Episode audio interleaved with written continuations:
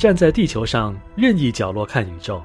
我们所能看到的景象都受到了地球自转和绕日公转的影响。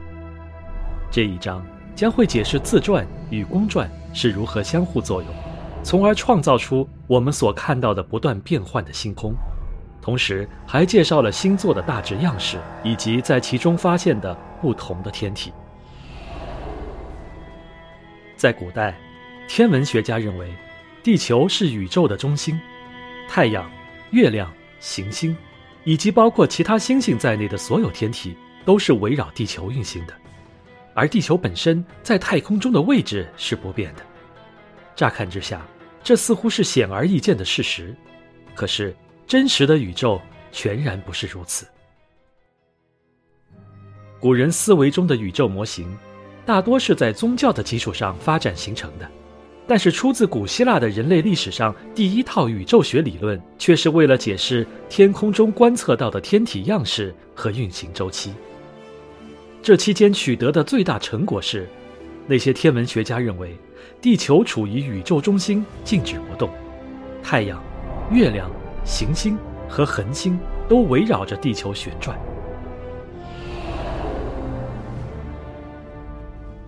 公元一五零年左右，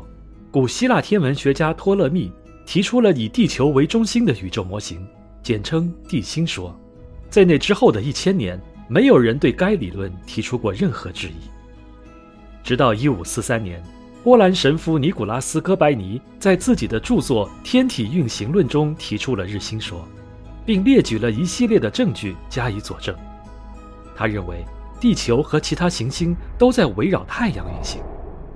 到了1610年左右，通过约翰内斯·开普勒的理论推导，以及伽利略、伽利雷的早期望远镜观测，进一步验证了日心说的正确性。人类延续了千年之久的宇宙观自此发生改变。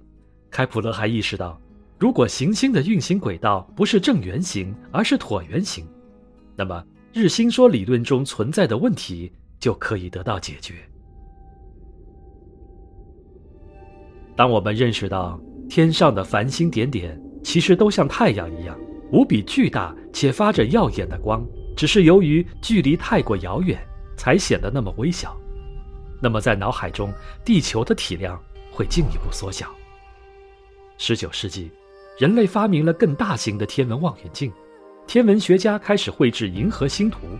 时至今日，我们已经知道，太阳只是无数繁星中再平凡不过的一颗恒星，